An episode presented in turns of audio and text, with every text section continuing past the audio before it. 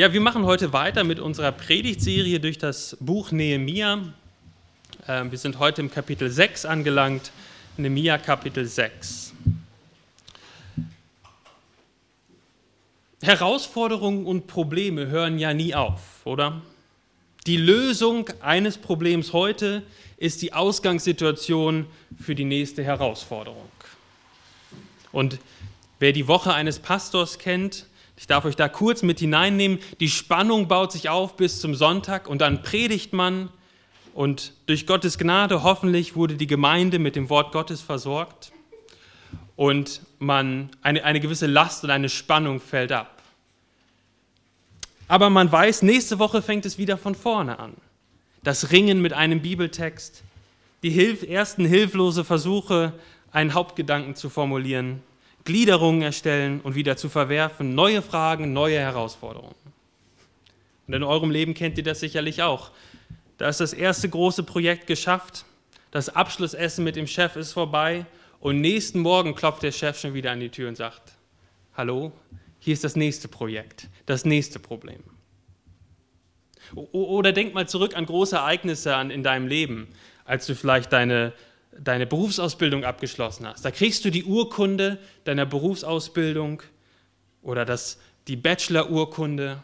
Ja, und du kommst dir vor, als ob du fliegen könntest. Du könntest alles in der Welt erreichen. Es ist, alles fühlt sich leicht an, Spannungen fallen ab. Aber das Leben geht weiter. Du wachst nächsten Morgen wieder auf. Nach der Ausbildung kommt die Arbeit, dann vielleicht der Meister oder der Techniker. Nach dem Bachelor kommt der Master, nach dem Master kommt der Doktor, nach dem Doktor kommt der Professor und dann die Herausforderung als Professor. Hier auf der Erde werden wir bis zu unserem Tod nicht irgendeine Ebene erreichen, der es nicht neue Herausforderungen, Probleme und Anfechtungen geben wird. Sie gehören auf dieser Seite des Garten Edens, auf dieser Seite von 1. Mose 3 zum Leben dazu und werden sich auch nie ändern. Hier auf der Erde nie ändern. Und genauso ging es auch Nehemia in unserem Text heute. Der Erfolg heute, das überstandene Problem war die Ausgangssituation für die nächsten Probleme morgen. Und so lesen wir heute in unserem Text, wie unter Anfeindungen und Intrigen die Mauer fertiggestellt wird und es ist ein große, großer, ähm, ja, äh, großer Punkt im, im, Leben von Nehemiah, auch im Leben vom, von dem Volk, dass Gott die Mauer fertiggestellt hat, dass, ähm, oder dass das Volk die Mauer fertiggestellt hat mit Gottes Hilfe. Und das ist für alle klar, das lesen wir gleich. Aber selbst kurz nachdem die Mauer fertiggestellt ist, sehen wir wieder, wie Menschen versuchen, Nehemiah Angst einzujagen und neue Probleme entstehen.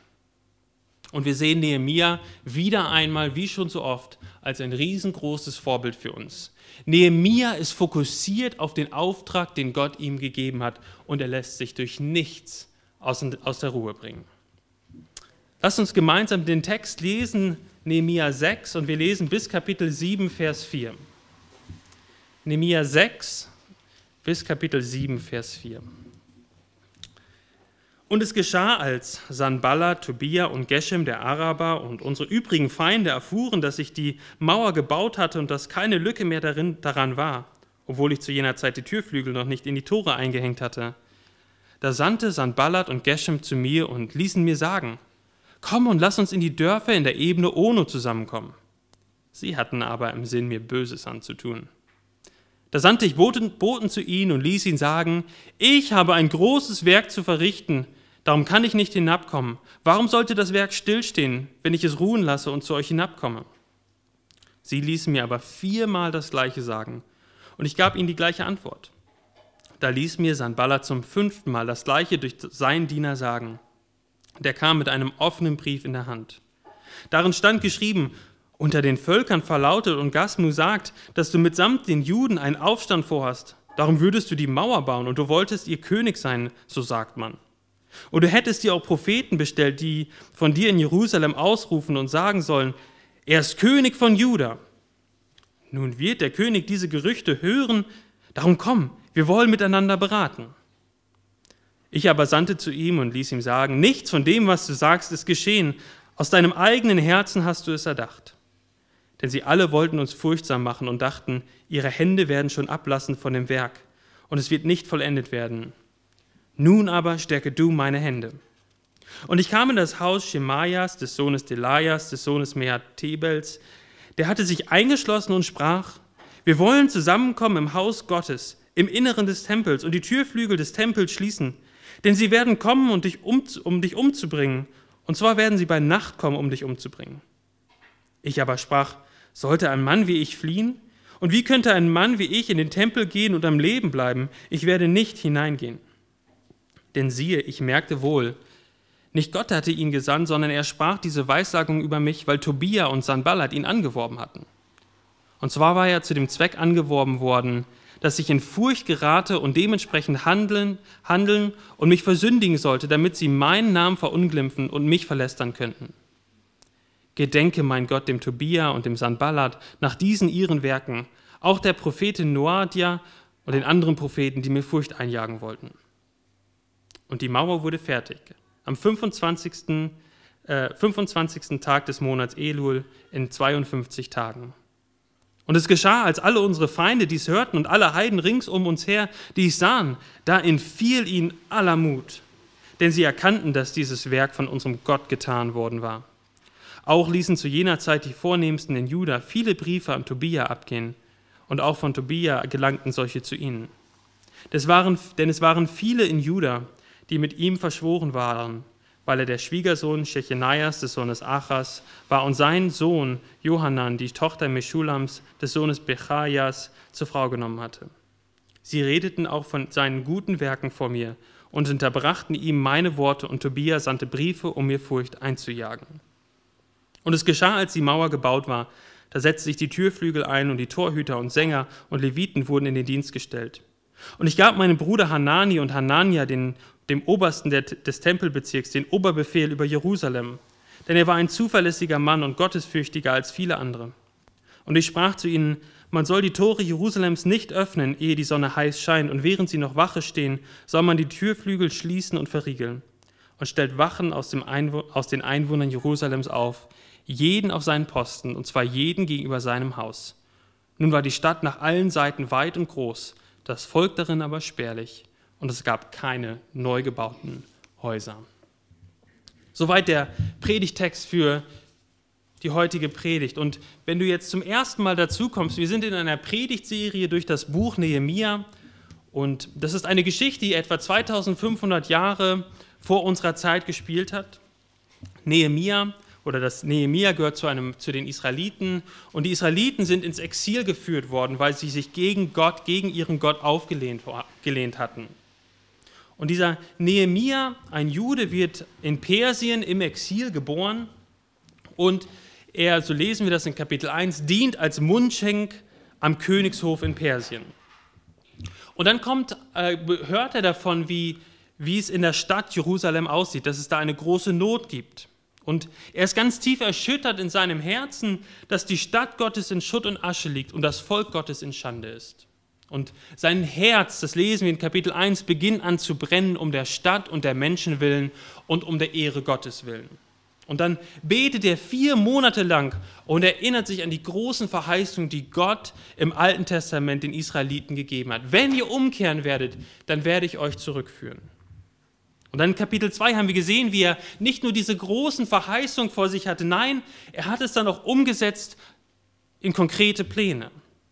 Und so macht Nehemia sich auf, geht zum König, könnt das in Kapitel 2 nachlesen. Er geht zum König, wird dann nach Jerusalem gesandt und schafft die Juden zu vereinen. Und dann in Kapitel 3 und 4 bauen sie dann endlich die Stadtmauer. Seite an Seite, unterschiedliche Berufsgruppen, Männer und Frauen, Junge und Alte, alle bauen mit. Die Mauer beginnt sich zu schließen und es tauchen weiter Widerstände auf, aber das Volk hält zusammen. Das ist bis Kapitel 4. Und dann in Kapitel 5, vor drei Wochen, haben wir uns dann angeschaut, dass auf einmal nicht nur Probleme von außen kamen, sondern dass auf einmal Probleme von innen kamen. Die Männer fehlten zu Hause auf dem Feld, sie haben in Jerusalem an der Mauer gearbeitet. Familien fingen an, Hunger zu leiden, aber das Schlimmste war, das lesen wir in Kapitel 5. Das Schlimmste war, dass einzelne Juden und vornehme Juden diese Extremsituation ausgenutzt haben, um sich an ihren eigenen Volksgenossen zu bereichern. Ja, sie haben das eigene Volk ausgenutzt und wir haben gesehen, wie scharf Nehemiah darauf reagiert hat und sie zurechtgewiesen hat. Und dann hat er sie zur Buße aufgerufen. Wir haben gesehen, dass, sie, dass es auch eine Veränderung gegeben hat. Und dann kommen wir jetzt zu Kapitel 6. Und wie wir das gerade gehört haben, jetzt wird die Stadtmauer nicht nur gebaut, sondern fertiggestellt. Und ich glaube, der Hauptgedanke in diesem, diesem Kapitel ist dieser, am Ende wird eines glasklar sein. Gott kommt immer an sein Ziel und alle müssen es ehrfürchtig anerkennen. Also lasst uns treu das Werk Gottes tun. Und wir wollen das uns in zwei Punkten anschauen. Einmal die Anfeindung und Intrigen von allen Seiten und als zweites, Gott kommt an sein Ziel. In Vers 1 sehen wir das, wie Gegner, den Sanballat, Tobia und Geshem, denen, denen, sind wir jetzt ja schon ein paar Mal begegnet, sie kommen zu, zu Nehemiah oder die, sie sehen, was passiert ist. Sie sehen, dass die Lücken sich geschlossen hatten. Die Chance, irgendetwas zu erreichen, bevor die Stadtmauer sich komplett schließen würde. Und so gehen sie hin und sagen, komm, Nehemiah, lass uns in der Ebene Ono zusammenkommen, Vers 2. Es ist interessant, dass sich die Attacken jetzt mehr und mehr gegen Nehemia, der Person hinter diesem ganzen Projekt, richtet. Sie versuchen, ihn irgendwie aus dem Weg zu schaffen, ihn irgendwie zu untergraben, damit er nicht mehr mit diesem, mit diesem, mit diesem Eifer an der Stadtmauer baut. Und was Besseres könnten sie machen, als ihn einfach um die Ecke zu bringen? Ja, irgendeinen Vorwand zu finden und ihn dann zu töten. Und so schreiben sie in Vers 2 fast mit schleimenden Worten. Das waren ja die Leute, die sich lustig gemacht haben über Nehemia. Die Leute, die, die, die Nehemia verlacht haben. Die Leute, die versucht haben, mit Gewalt das ganze Projekt zu stoppen. Und auf einmal kommen sie hier und sagen, oh ja, lasst uns mal zusammenkommen in der Ebene Ono. Und wir hatten das ja gesehen, Nehemia war mittlerweile Statthalter auch von Jerusalem. Und es hört sich so an, als ob sie kommen und sagen, so von Statthalter zu Statthalter, lasst uns doch einfach mal zusammenkommen ist überhaupt gar keine Feindseligkeit mehr zu erkennen. Ein Meeting unter Statthaltern. Und auch die Gegend Ono, von der hier gesprochen wird, deutet darauf hin, dass sie ihn versucht haben, wegzulocken aus Jerusalem und sozusagen einen Vorwand zu finden, als Statthalter, als friedliche Statthalter zusammenzukommen und sich auszutauschen. Ja, diese, diese Gegend, einige sagen, diese Gegend war ein neutrales Territorium, andere sagen, das war vielleicht eine Grenzstadt zwischen der Provinz Judäa und Samarien. In beiden Fällen war es ein geeigneter Ort, an dem Statthalter außerhalb ihrer Hauptstädte sich treffen konnten für ein großes Meeting. Ja, wie, wie wir das vor ein paar Jahren gesehen haben, wenn, als sich Trump zum Beispiel mit Kim Jong-un getroffen haben. Die haben sich nicht in Washington getroffen oder in Pyongyang, die haben sich in Singapur getroffen, ja, auf einem, auf einem neutralen Boden für sie. Und genauso laden diese Statthalter Nehemia ein, jetzt zu einem Treffen. Aber Nehemia riecht den Braten. Wir sehen das in Vers 2. Er sagt, sie aber hatten im Sinn, mir Böses zu tun. Wir wissen nicht, wie er es rausgefunden hat. Das wird uns nicht gesagt, aber wahrscheinlich war es ihm klar, dass, das, dass wenn sie wirklich ihm wohlgesinnt gewesen wären, dann hätten sie anders mit ihm geredet, dann hätten sie, wären sie vielleicht nach Jerusalem gekommen oder hätten sich entschuldigt oder wie auch immer, wie auch immer es gewesen ist. Nehemiah hat den Braten gerochen und gemerkt, sie hatten Böses im Sinn oder hatten im Sinn, mir Böses zu tun. Und so antwortete er ihnen, Vers 3, ich habe ein großes Werk zu verrichten, darum kann ich nicht herabkommen. Warum sollte das Werk stillstehen, wenn ich es ruhen lasse und zu euch hinabkomme? Nehemia wusste ganz eindeutig, wozu Gott ihn in Jerusalem hatte, und das kommunizierte er auch genauso. Und ich glaube, das ist schon eine ganz wichtige Erinnerung für uns heute Morgen.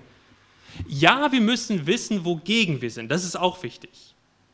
Aber viel wichtiger zu wissen, als zu wissen, wogegen wir sind, ist es zu wissen, wofür wir sind.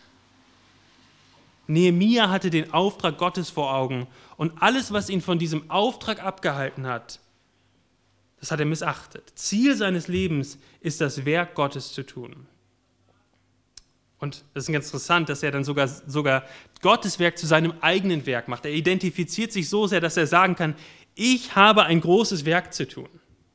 Aber wir wissen das aus vergangenen Kapiteln, das ist nicht, nicht, nicht Hochmut, dass er jetzt sagt, das ist auf einmal mein Werk. Nein, nein, nein.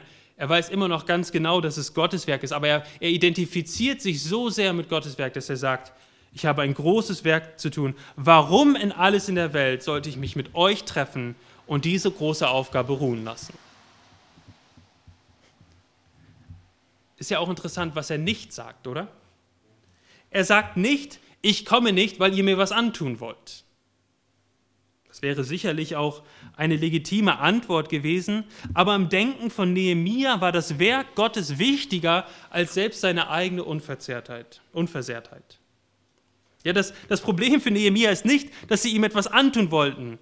Das Hauptproblem ist, dass er sich nicht vom Dienst am Werk Gottes hindern lassen möchte.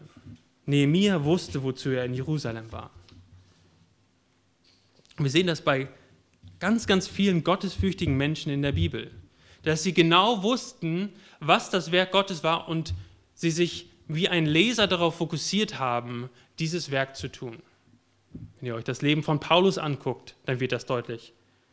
Aber bei keinem anderen Menschen wird es mehr deutlich als bei Jesus Christus selber. Jesus wusste, dass er gekommen war, um die zu suchen und zu retten, die verloren waren. Das lesen wir in Lukas 19. Wer waren die Verlorenen? Wir Menschen. Jesus war gekommen, um zu suchen und zu retten, die verloren war. Das war seine Mission. Aber Jesus wusste auch, dass das nur möglich ist, wenn er selbst sein Leben als Lösegeld für diese Menschen hingibt. So lesen wir in der Mitte vom Lukasevangelium folgenden Vers, und das ist ganz, ganz wichtig, dass wir das verstehen. Dort lesen wir, es geschah aber, als sich die Tage seiner Wiederaufnahme in den Himmel erfüllten und er sein Angesicht entschlossen nach Jerusalem richtete, um dorthin zu reisen. Jesus hatte einen Fokus auf Jerusalem und wir wissen, was in Jerusalem passiert ist. Dort hat er sich für unsere Sünden hingegeben. Jesus ist seinem Werk, das Werk, das der Vater ihm aufgetragen hat, treu geblieben. Und es gab viele, viele Situationen, in denen Jesus sich hätte abbringen lassen können. Da waren die Versuchungen des Satans. Kennt die Geschichte in der Wüste. Da war die Versuchung da, ein rein irdischer König zu werden, wo die Menschenmassen ihm zugejubelt haben. Dann war die Versuchung da im Garten Gethsemane oder im Garten Gethsemane, wo er verhaftet wurde. Dort sagt er, dass er eine Legion von Engeln auf Abruf hat. Und er könnte mit dem Finger schnipsen und alles wäre vorbei.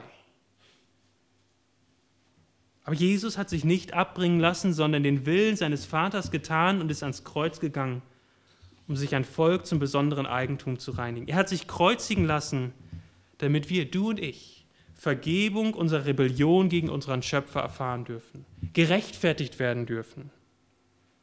Jesus hat sich wie Nehemia nicht von dem Werk abbringen lassen, das Gott für ihn bereitet hat. Und so ist Nehemia im gesamten Buch immer wieder auch ein, ein, gewisse, eine gewisses, ein, ein gewisses Abbild, ein Schatten von dem, was Jesus nachher ist.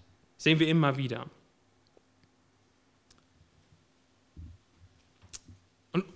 Jetzt ist ja die nächste Frage, die wir uns stellen müssen. Nun, weißt du, was Gott von dir will? Gibt es in deinem Leben so einen Fokus wie bei Paulus oder wie bei Jesus oder Nehemia? Weißt du positiv, warum du hier auf der Welt bist? Warum bist du hier?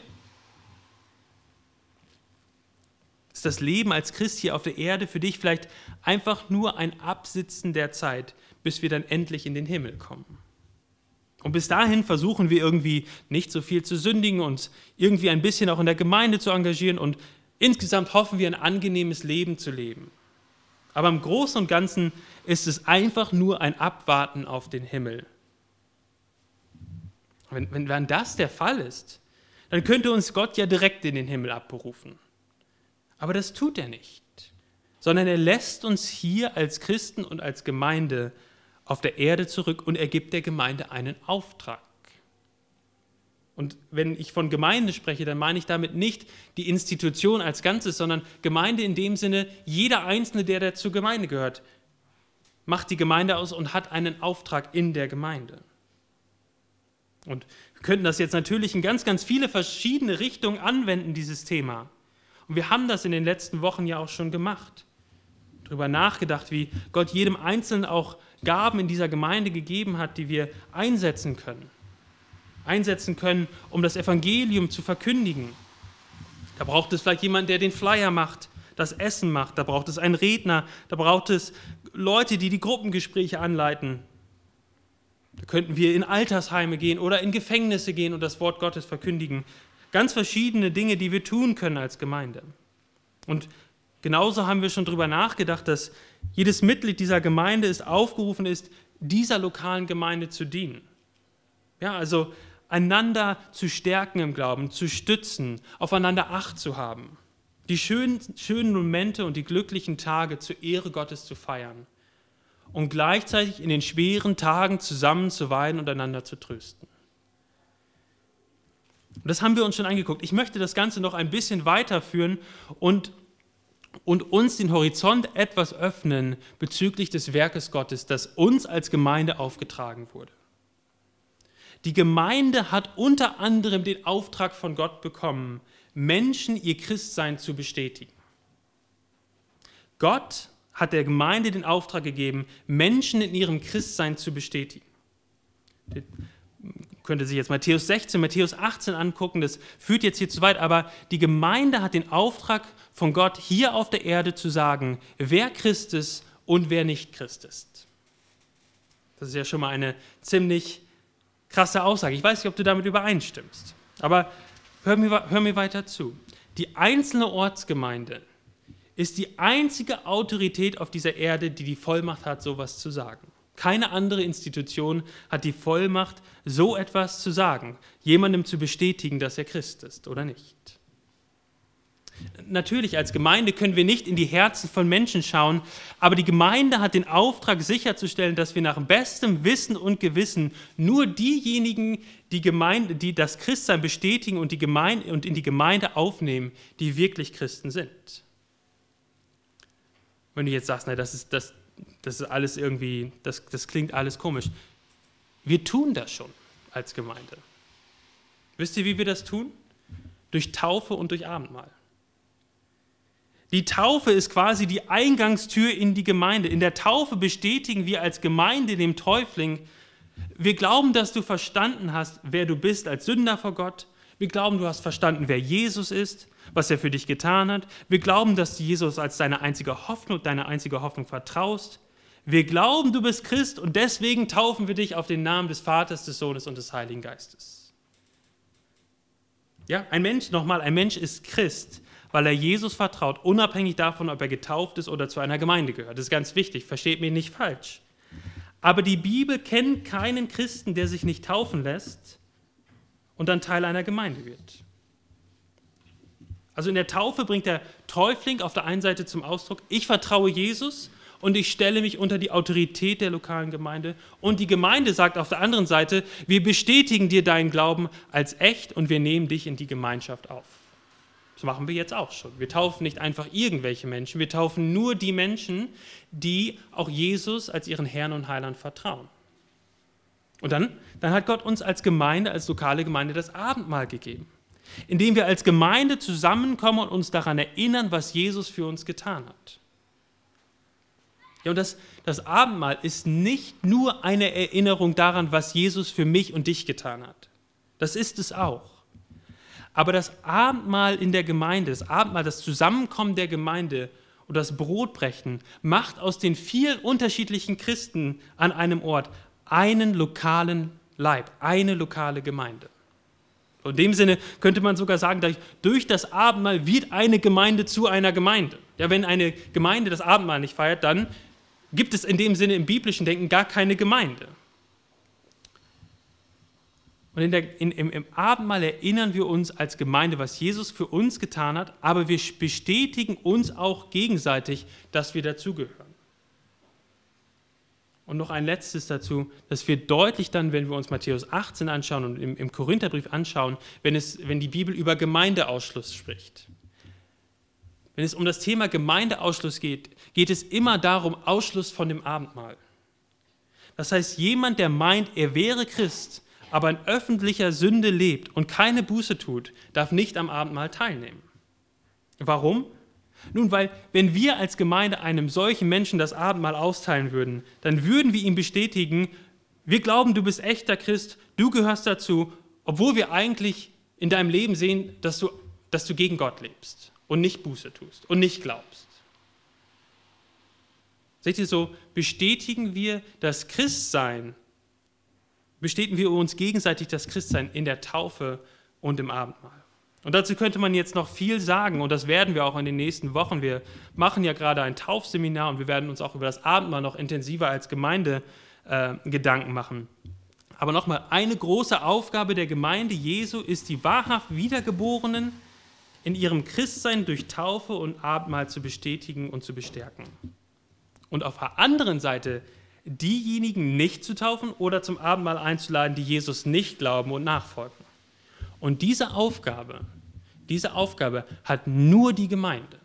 Niemand anders, kein Staat, kein, keine Polizei, kein, kein Militär, nichts kann, kann, kann diese Frage regeln.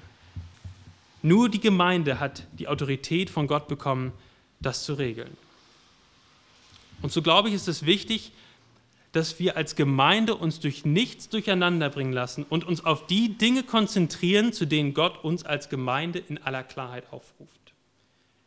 Ich weiß nicht, ob ihr das kennt, dieses, wenn es um ähm, Zeitmanagement geht. Da gibt es dieses tolle Beispiel, es gibt einen großen Zylinder, großen Glaszylinder und dann füllt, ähm, füllt der, derjenige, der dieses Seminar durchführt, füllt, ein, füllt ganz viel Sand da rein, ja, klein, ganz kleinen Sand.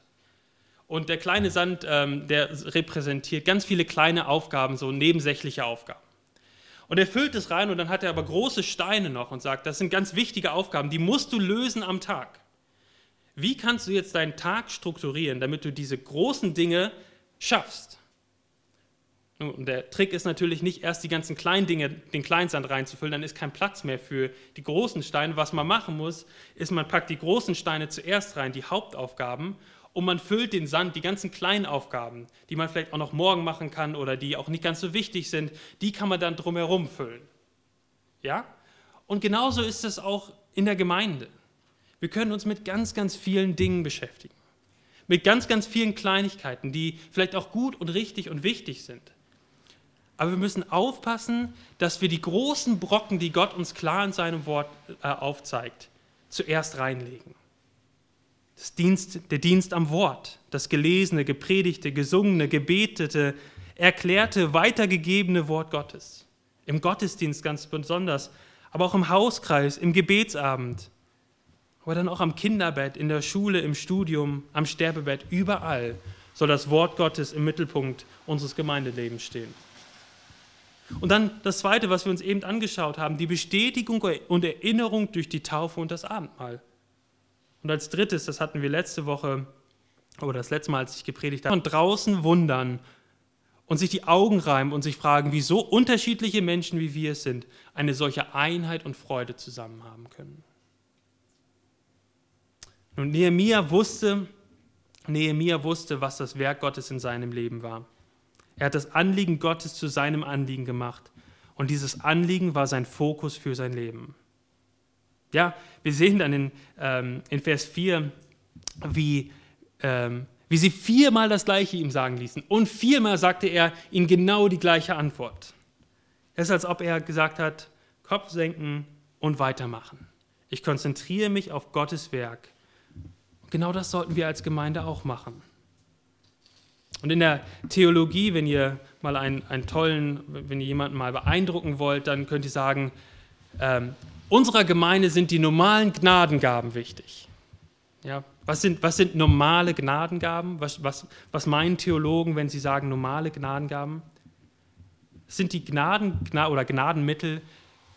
Gott hat versprochen, durch diese Dinge zu wirken. Ja, die normalen Gnadenmittel sind wie das gepredigte Wort, die Taufe, das Abendmahl.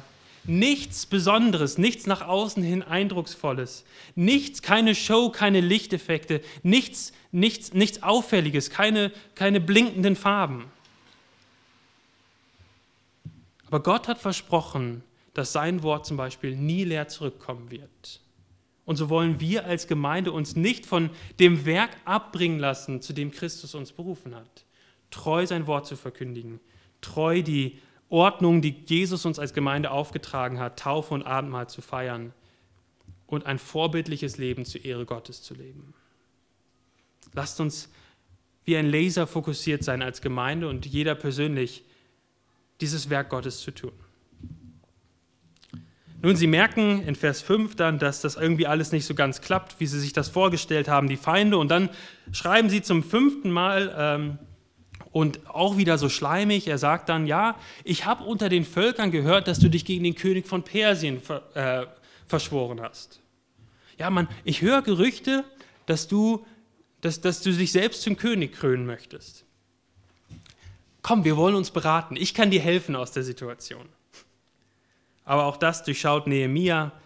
Er wusste, dass die Gegner ihn nur verunsichern wollten, damit sie von dem Werk ablassen und es nicht, vollendet, und es nicht vollenden.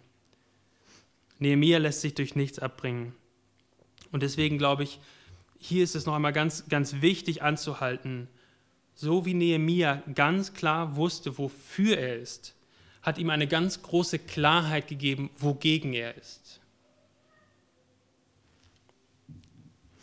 Wir wissen als Gemeinde, wofür wir sind. Das haben wir uns gerade angeschaut. Und dann werden wir mehr und mehr wach sein, auch als Gemeinde du, du persönlich als Christ. Du wirst mehr und mehr wach sein, wenn falsche Lehrer auftreten. Das übrigens hat Jesus angekündigt im Neuen Testament.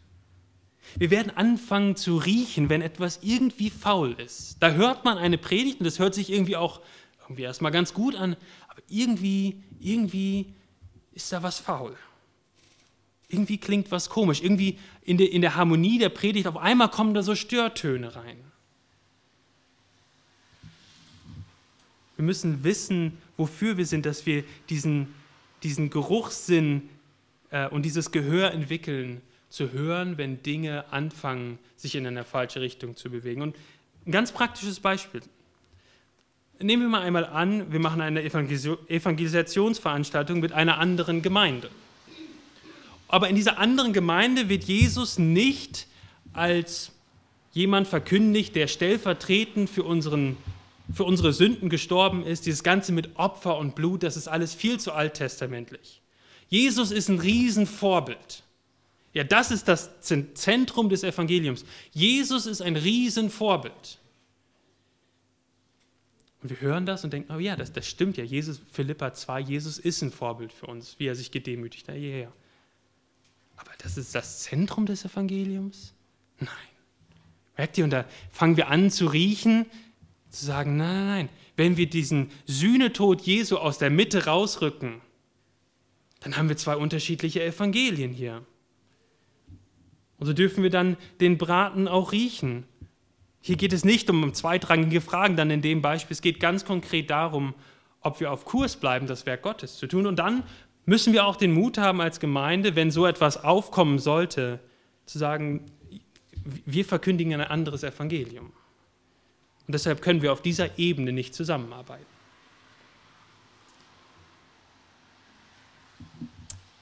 Und dann sehen wir, wie Nehemia betet wieder äh, in Vers, äh, Vers 9. Wir sehen Vers 9, wie er dann am Ende sagt, nachdem dieser Brief kommt und äh, er ihnen dann noch Antworten gibt. Und dann sagt er, nun aber stärke du meine Hände. Er betet wieder zu Gott. Und wenn du als einzelner Christ und wir als Gemeinde auf Kurs bleiben wollen, auf Kurs Werk Gottes bleiben wollen, dann müssen wir wie Nehemia beten. Nun aber stärke du unsere Hände.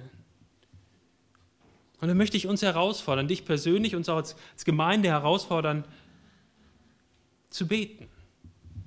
Wenn wir hier am Sonntag, von, wenn, von, wenn am Sonntag von vorne gebetet wird, dann, dann ist es nicht nur ein, das Gebet eines Einzelnen, sondern du kannst dich diesem Gebet anschließen.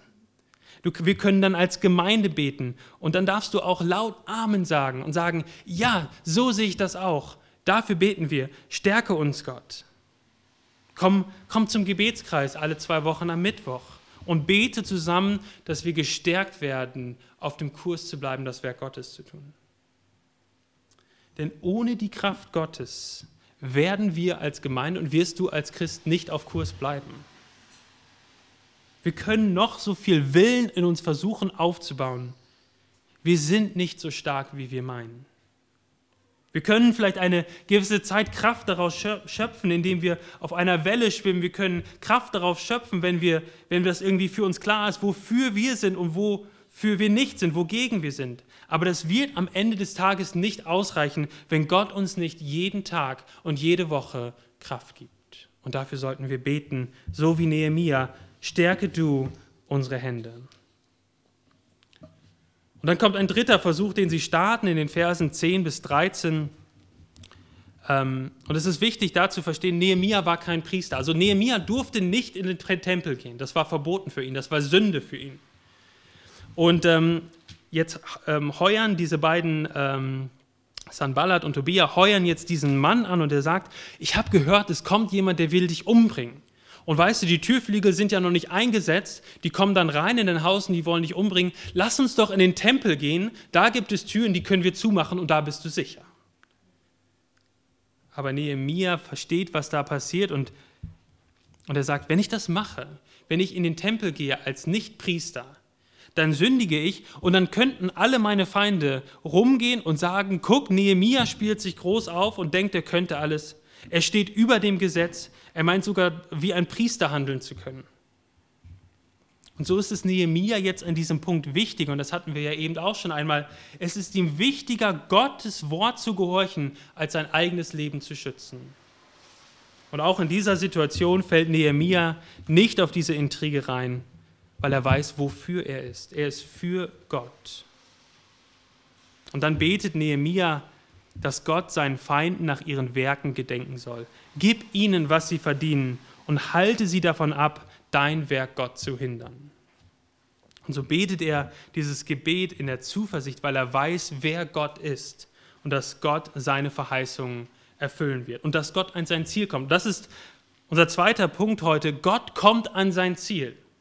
Und das wird ganz deutlich in den Versen 15 und 16. Die Mauer wird in 52 Tagen fertig. Gott segnet die Anstrengung und die Arbeit.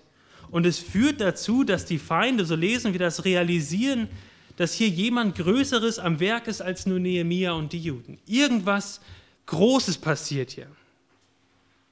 Sie beginnen zu ahnen, dass das ganze Gerede von Nehemia und von den Juden über Gott nicht einfach nur leeres Geschwätz war. 52 Tage nachdem sie angefangen hatten, steht die Stadtmauer da und alle Feinde, das lesen wir ganz deutlich, und dann in Vers, ähm, Vers 16, alle unsere Feinde und alle Heiden, also alle, die drumherum gelebt haben und nicht zum Volk Gottes gehört haben, sie mussten erkennen und anerkennen, dass Gott hier gehandelt hat. Sie erkannten, dass dieses Werk von unserem Gott getan worden war. Man sieht es dann auch an der Reaktion von den Feinden. Ihr Mut entfiel ihnen. Was können wir gegen diese Israeliten ausrichten? Ihr Gott ist ein starker und mächtiger Gott. Hilflosigkeit kommt aus, kommt auf. Wir können nichts tun gegen diese Israeliten. Ihr Gott kämpft für sie. Und wenn wir zurückgucken über die letzten fünf Kapitel, dann müssen wir jetzt hier an dieser Stelle anerkennen und sagen, es war Gottes Werk. Und die Israeliten haben die Stadtmauer fertiggestellt, weil Gott es geschenkt hat. Es war von Anfang an Gottes, Gottes Werk. Gott hatte versprochen, die Israeliten wieder zurückzuführen, wenn sie von ihren bösen Werken umkehren würden. Und Gott ist ein treuer Gott, der seine Versprechen hält. Und es ist für alle klar und erkennbar. Nicht nur für die Juden, auch für die Außenstehenden. Was könnten denn jetzt noch für Probleme kommen, oder? Alles ist wunderbar, den Feinden entfällt der Mut. Jetzt geht es nur noch in einer geraden Linie ohne Probleme weiter, oder? Nein, schon in, der nächsten, in den nächsten Versen 17 bis 19 lesen wir wieder von Tobia, wie er anfängt, die Autorität von Nehemia zu untergraben. Wir lesen dort, dass er durch eine Heirat verbandelt war mit den Vornehmen der Juden. Er war wahrscheinlich auch mit, äh, durch Geschäfte mit ihnen verbandelt und, und, und er hat viele Briefe mit ihnen ausge, ausgetauscht und Nehemia wusste dann am Ende nicht mehr genau, wen mehr trauen konnte. Wer war denn jetzt mit Tobia, dem Bösen, seinem Feind, unter einer Decke und wer hatte Gottes Werk wirklich im Sinn? Und so kamen, lesen wir in Vers 19, die Briefe immer und immer wieder, um Nehemia Furcht einzujagen. Und so gab es nie den Zeitpunkt im Leben von Nehemia, wo er sich hinsetzen konnte und sich lange ruhig freuen konnte. Die Briefe kamen wieder, die Gegner fanden irgendwo wieder Mut her anzugreifen. Die Realität war, auch danach gab es weiter Anfeindungen. Aber in gewisser Weise konnte Nehemiah mit, Zukunft die, mit, mit Zuversicht in die Zukunft schauen. Er kannte die sicheren Verheißungen in der, in der Vergangenheit. Er kannte den Charakter Gottes, dass er immer hält, was er verspricht. Und er fängt jetzt hier an diesem Punkt an zu sehen, wie Gott seine Verheißungen erfüllt. Die Mauer kann er schon sehen. Gott, er sieht ihn, wie Gott ihn Schritt für Schritt gebraucht, um diese Verheißung umzusetzen. Und das ist bei, bei uns heute auch noch so. Für dich als Christ, für uns als Gemeinde, wir werden nie in dem Sinne auf, auf der Erde ankommen, dass es keine Probleme mehr geben wird. Ja, die Lösung eines Problems bringt, die, bringt fünf andere Probleme mit sich. Aber genauso wie Nehemia müssen wir zurückgucken und nach vorne gucken und Gottes Gegen Handeln in der Gegenwart sehen. Und, und wir Christen, wir schauen nicht zurück auf eine Verheißung, die Gott gegeben hat, sondern wir schauen zurück auf einen Sieg, den Gott gewonnen hat. Jesus ist für unsere Sünden gestorben und auferstanden. Und in dem Sinne, wenn wir an ihn glauben, haben wir schon, jetzt gerade, du, der dir auf Jesus vertraust, hast schon gewonnen. Die Bibel spricht davon, dass wir im Glauben mit ihm gestorben und mit ihm auferstanden sind. Jetzt schon im Glauben in Christus. Und in gewisser Weise fangen wir Christen unser Leben auch schon hier auf der Erde auf der Ziellinie an, weil Jesus schon gewonnen hat. In Christus, im Glauben an ihn, haben wir schon gewonnen. Er hat den Tod besiegt. Und dann, und dann schauen wir nach vorne wo wir auferstehen werden und für immer in unseren, mit unseren neuen Auferstehungskörpern mit Christus zusammen sein werden. Das hat Christus auch versprochen und es ist so sicher, weil Jesus selbst der, der Erstgeborene, der Erste war, der aus den Toten auferstanden ist. Und jeder, der auf ihn vertraut, wird genauso mit auferstehen. Wir können nach vorne gucken. Und, und bis dahin, aber bis dahin wollen wir uns auf, die, auf das Werk Gottes, das er uns aufgetragen hat, konzentrieren und uns freuen, wenn wir Segnungen Gottes sehen hier in der Gemeinde. Und wenn ich in die letzten, über die letzten zwölf Monate äh, schaue, ich bin jetzt bald ein Jahr Pastor hier, ich bin so dankbar für die Dinge, die wir als Gemeinde schon sehen dürfen. Das ist Gnade Gottes. Und wir dürfen uns daran erfreuen. Das ist nicht das, worin wir letztendlich Hoffnung und Zufriedenheit und, und Erfüllung und, und Sicherheit finden. Das finden wir nur in dem Sieg Jesu und in den Verheißungen in der Zukunft, dass wir auferstehen werden. Aber in der Zwischenzeit dürfen wir uns daran erfreuen, wenn Gott Stück für Stück uns gebraucht, seine Gemeinde zu bauen. Bis zu diesem Punkt, wo wir bei Gott sind, leben wir in dieser Zeit, in der das Reich Gottes schon angebrochen ist, aber noch nicht vollends da ist. Dieses Lied, das wir manchmal singen, Zwischenzeit, bringt das genau zum Ausdruck. Es ist diese Zwischenzeit zwischen es ist schon angebrochen. Wir haben den Sieg sogar schon in Christus. Und auf der anderen Seite, wir sind noch nicht da. Wir sind noch nicht angekommen. Wir sind noch nicht so, wie wir einmal sein werden. Und so dürfen wir jetzt schon über den Sieg Jesu jubeln, den er errungen hat und der sich einmal sichtbar in der Zukunft zeigen wird. Und bis dahin das Werk Gottes zu tun, wozu Gott uns aufgerufen hat. Und zum Schluss sehen wir unser Predigtext endet mit den, letzten, mit den ersten vier Versen aus Kapitel 7. Die Mauer ist fertig. Den Tempel wissen wir aus dem Buch Esra, der Tempel ist auch fertig. Aber was fehlt jetzt noch? Das Volk. Der Tempel ist da, die Mauer ist da, aber es gibt einfach keine Menschen, die in Jerusalem leben. Aber Gottes Volk soll doch unter Gottes Herrschaft an Gottes Ort wohnen. Und so sehen wir schon wieder das nächste Problem am Horizont. Das Volk Gottes ist gar nicht in Jerusalem. Und das werden wir uns dann in den nächsten Kapiteln gemeinsam anschauen, bis dann in Kapitel 12 endlich die Stadtmauer eingeweiht wird. Ja, die Stadtmauer wird erst eingeweiht, wenn die Menschen in der Stadtmauer drin sind. Und so geht Nehemia Schritt für Schritt weiter. Er arbeitet treu am Werk Gottes, im Wissen, dass er Gottes Werk tut. Und so, liebe Geschwister, und damit möchte ich enden. Lasst uns die klaren und großen Steine der normalen Gnadengabe, Gnadenmittel in das Wochenglas der Gemeinde legen. Das Wort, das Gebet, die Taufe, das Abendmahl. Und vielleicht wenn man es auch nochmal anders ausdrückt, wir wollen uns als Gemeinde in den Strom der allgemeinen Gnadenmittel stellen. Wir wollen uns Gottes Gnadenstrom reinstellen und Gott durch, das, durch die Taufe, durch das Abendmahl. Und die Frucht, die Frucht überlassen wir Gott. Wenn wir das machen, dann wird Gott durch diese unspektakulären Dinge wie die Predigt des Wortes Gottes, die, das einfache Gebet der einfachen Menschen, wird Gott wirken. Wie viel Frucht? Das werden wir dann sehen. Keine Ahnung. Aber ich weiß, dass Gott versprochen hat in seinem Wort, dass sein Wort nie leer zurückkehrt. Und deswegen wollen wir das Wort auch in die Mitte unserer Arbeit und dieses Werkes Gottes in dieser Gemeinde stellen. Lasst uns gemeinsam beten. Amen. Vater, wir danken dir, dass wir dein Wort haben, dass dein Wort kräftig ist. Das hast du, sagst du an so vielen Stellen. Und wir bitten dich, dass du dein Werk vollbringst, hier auch in der Gemeinde, in dem Herzen von den Menschen, von, von jedem Einzelnen, der hier ist. Bitten dich, wir danken dir, dass dein Wort nie leer zurückkommt. Und so bitten wir dich auch für diese Predigt und für diesen Gottesdienst, dass du durch das Wort, was gesät wurde, wirkst. Und wir preisen dich, dass wir auch deine Früchte sehen werden. Wie viele Früchte, Vater, das wissen wir nicht, aber wir danken dir, dass wir Früchte sehen werden. So wollen wir dich preisen und dich loben, dass du ein treuer und guter Gott bist. Amen.